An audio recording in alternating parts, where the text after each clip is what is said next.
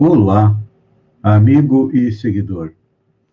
Seja bem-vindo à nossa live diária da Reflexão Matinal, onde eu e você vamos até o nosso coração para lá, como jardineiros espirituais, elevar templos às nossas virtudes, ou seja, procurar melhorar as nossas qualidades, a humildade, a brandura, afabilidade, a tolerância, o perdão, e ao mesmo tempo cavar masmorras aos nossos vícios, ou seja, procurar diminuí-los no primeiro momento para depois eliminá-los do nosso coração. Vícios e defeitos como avareza, ódio, vingança, agressividade, maledicência. Tudo isso nós podemos e devemos fazer a partir do momento em que nós compreendemos as leis que regem o universo físico e moral, que, quando compreendidas e colocadas em prática, nos levam à felicidade. O contrário nos afasta dela. E estamos atualmente analisando a lei de destruição, que diz que tudo precisa ser destruído para ser transformado. As grandes calamidades são uma prova disso. O tsunami que se abateu em 2004 no Pacífico fez com que, com que aquela região crescesse e desenvolvesse mais rapidamente. E o mesmo nós temos que fazer dentro do nosso coração, destruir a nossa sombra, o nosso lado negativo. E temos analisado uma meta que nós nos impomos, que é nos transformar no homem de bem. O homem de bem no primeiro, momento, tem fé no futuro e coloca os bens espirituais acima dos bens temporais. É por isso que nós estamos é, juntos aqui, tentando nos transformar em homem de bem. Já falamos que ele é bom, ele é humano, é benevolente, respeita nos outros as convicções e não lança anátema aos que não pensam como ele. E hoje vamos dar mais um passo. O homem de bem, em todas as circunstâncias, tem a caridade como sua guia. Considera que aquele que prejudica os outros com palavras maldosas, que fere suscetibilidade alheia com o seu orgulho e o seu desdém, que não recua à ideia de causar um sofrimento, uma contrariedade, ainda que ligeira, quando pode evitar, falta o dever de amor ao próximo e não merece a clemência do Senhor. Quando nós falamos na clemência do Senhor, significa que Deus, é, quando startou o nosso universo, quando criou o nosso universo, criou as leis que iriam regê-lo até o momento em que ele vai implodir novamente. E nós precisamos é, compreender estas leis. Jesus antes nos mandou Moisés, que nos trouxe os dez mandamentos, Antes de Moisés, todos os povos, os egípcios, os assírios, receberam também de Deus, através de Jesus, seus mensageiros que levaram as leis divinas até aquele povo de acordo com as, a, os, a sua evolução. Então, para os hebreus vieram os dez mandamentos, depois veio Jesus, compactou os dez mandamentos em dois, e passados 1.800 anos depois do retorno do Mestre à pátria espiritual, o que, que aconteceu?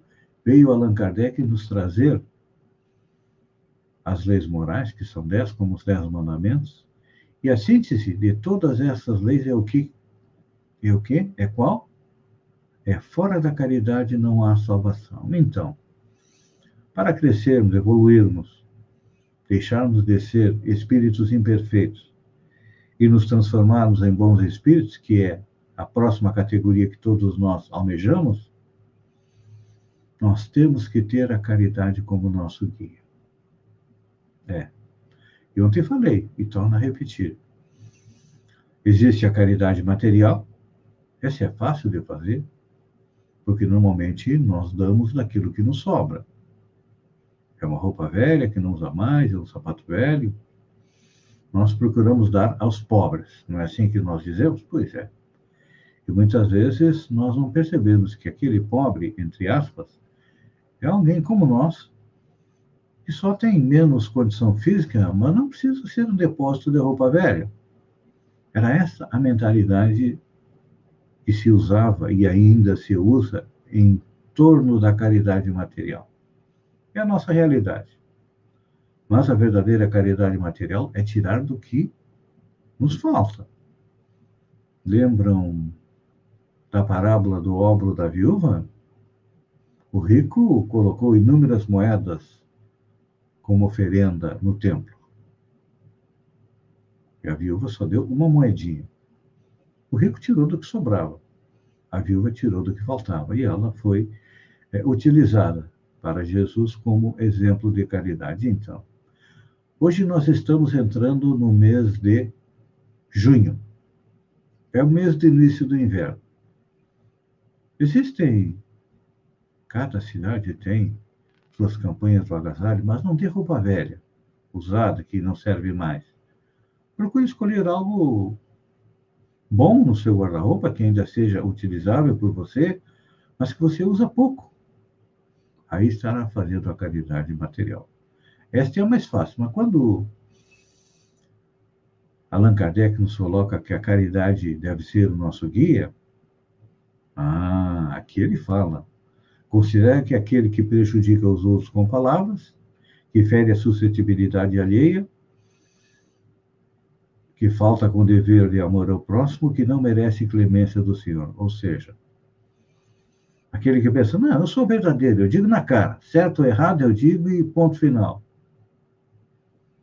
Se ele ferir alguém, a sua verdade não estaria auxiliando aquela pessoa.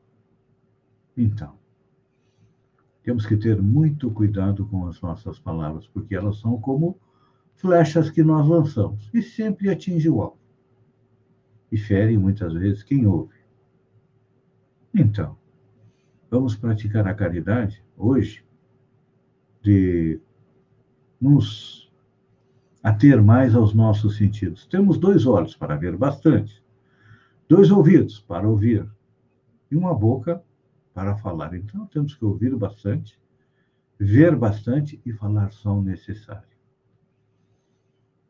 As criaturas verdadeiramente espiritualizadas não perdem tempo em conversas fúteis, em jogar conversa fora, não. Sabem o valor de uma boa palavra e a utilizam corretamente. Então, que essa seja a dica para você, meu amigo e seguidor, neste dia 1 de junho. Use sabiamente suas palavras e verá que a vida vai sorrir para você. Pense nisso, enquanto eu agradeço a você por ter estado comigo durante estes minutos. Fiquem com Deus e até amanhã, no amanhecer, com mais uma reflexão matinal. Um beijo no coração e até lá, então.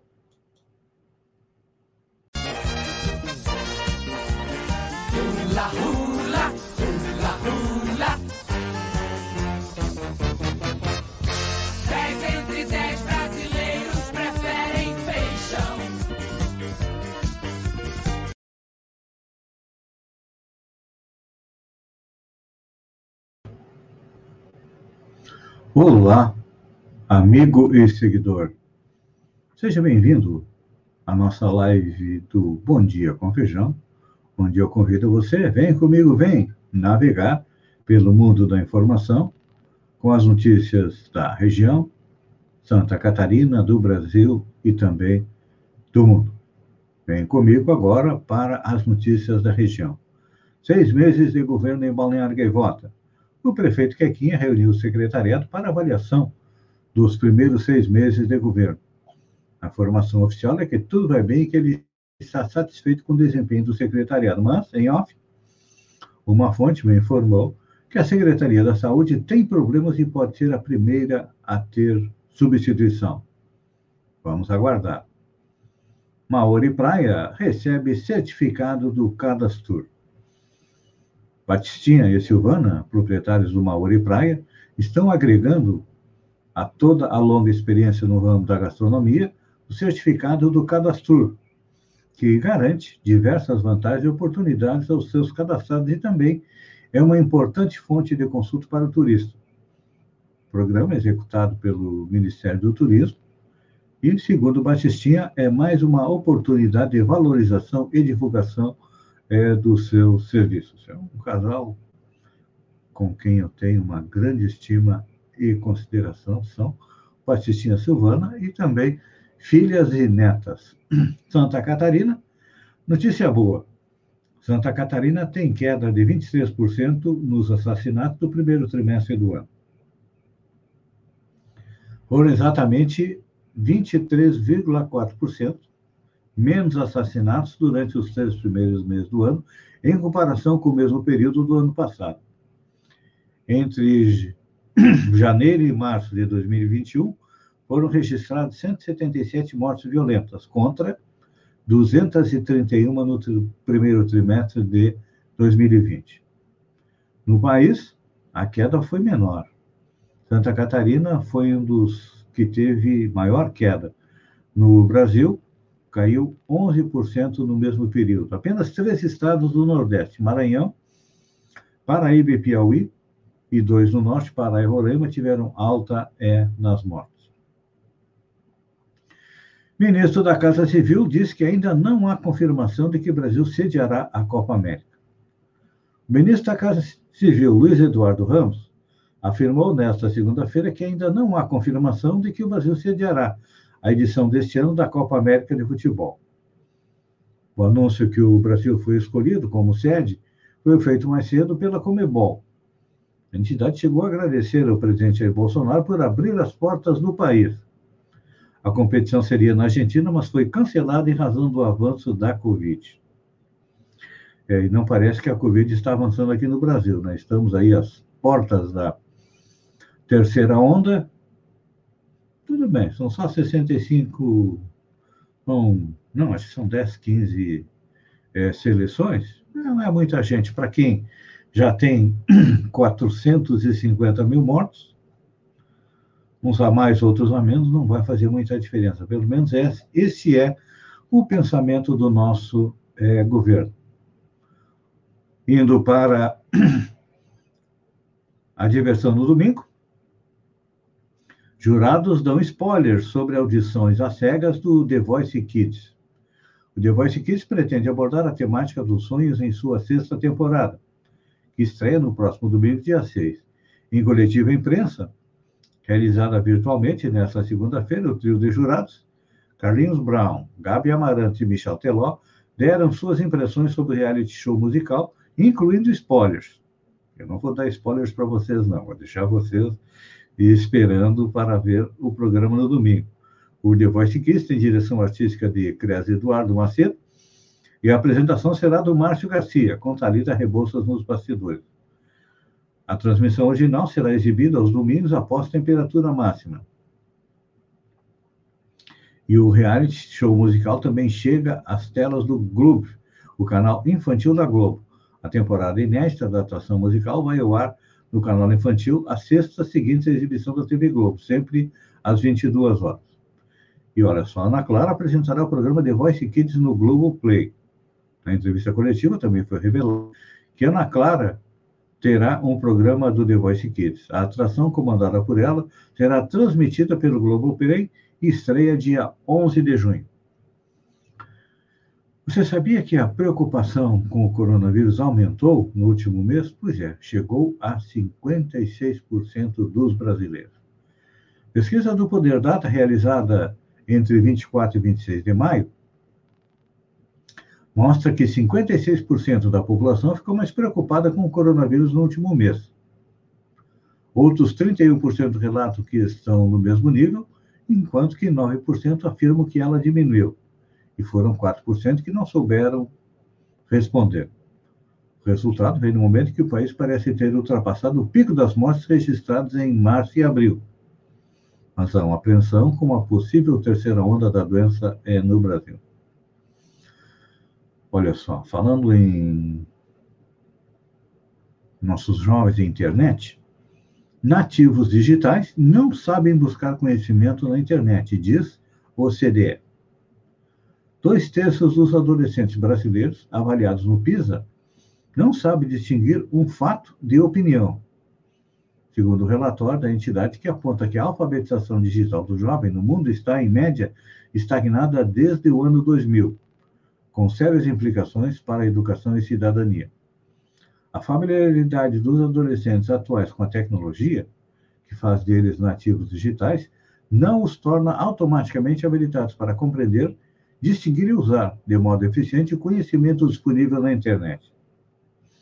Pelo contrário, os dados sugerem que eles são, em grande parte, incapazes de compreender as nuances ou ambiguidades dos textos online, localizar materiais confiáveis em busca na internet ou em conteúdo de e-mails e redes sociais e avaliar a credibilidade das fontes de informação ou mesmo distinguir fatos de opiniões. Para vocês verem, olha só, ah, no Brasil, apenas um terço, ou apenas 33% dos estudantes foi capaz de distinguir um fato de uma opinião em uma pergunta aplicada no PISA. Na média, é claro que outros países estão melhor. Os países da OCDE, que o Brasil tenta entrar, o índice era de 47%, o que, mesmo no grupo de países mais desenvolvidos, mais da metade dos estudantes de 15 anos não demonstrou, em média, capacidade de fazer distinção entre fato e opinião. É. E aí acaba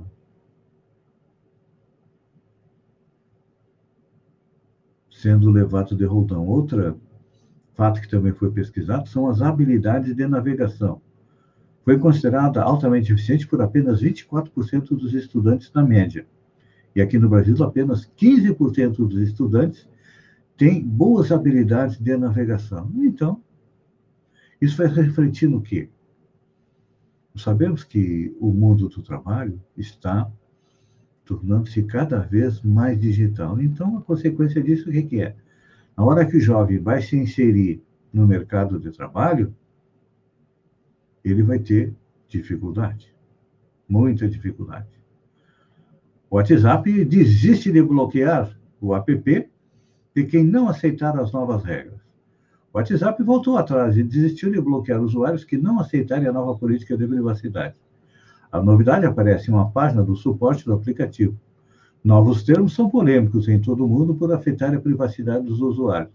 Então, o WhatsApp abriu mão de restringir o aplicativo de usuários que não aceitarem a nova política de privacidade. Ou seja, a nova política abria a nossa privacidade ao WhatsApp para que ele coletasse é, os nossos dados. Ainda bem que eles voltaram atrás. Amigo e seguidor, obrigado pela companhia. Neste dia 1 de junho, estamos a caminho do inverno. Espero que é, possamos auxiliar aqueles que mais necessitam, aqueles que sentem frio. Um beijo no coração e até amanhã às 7 horas.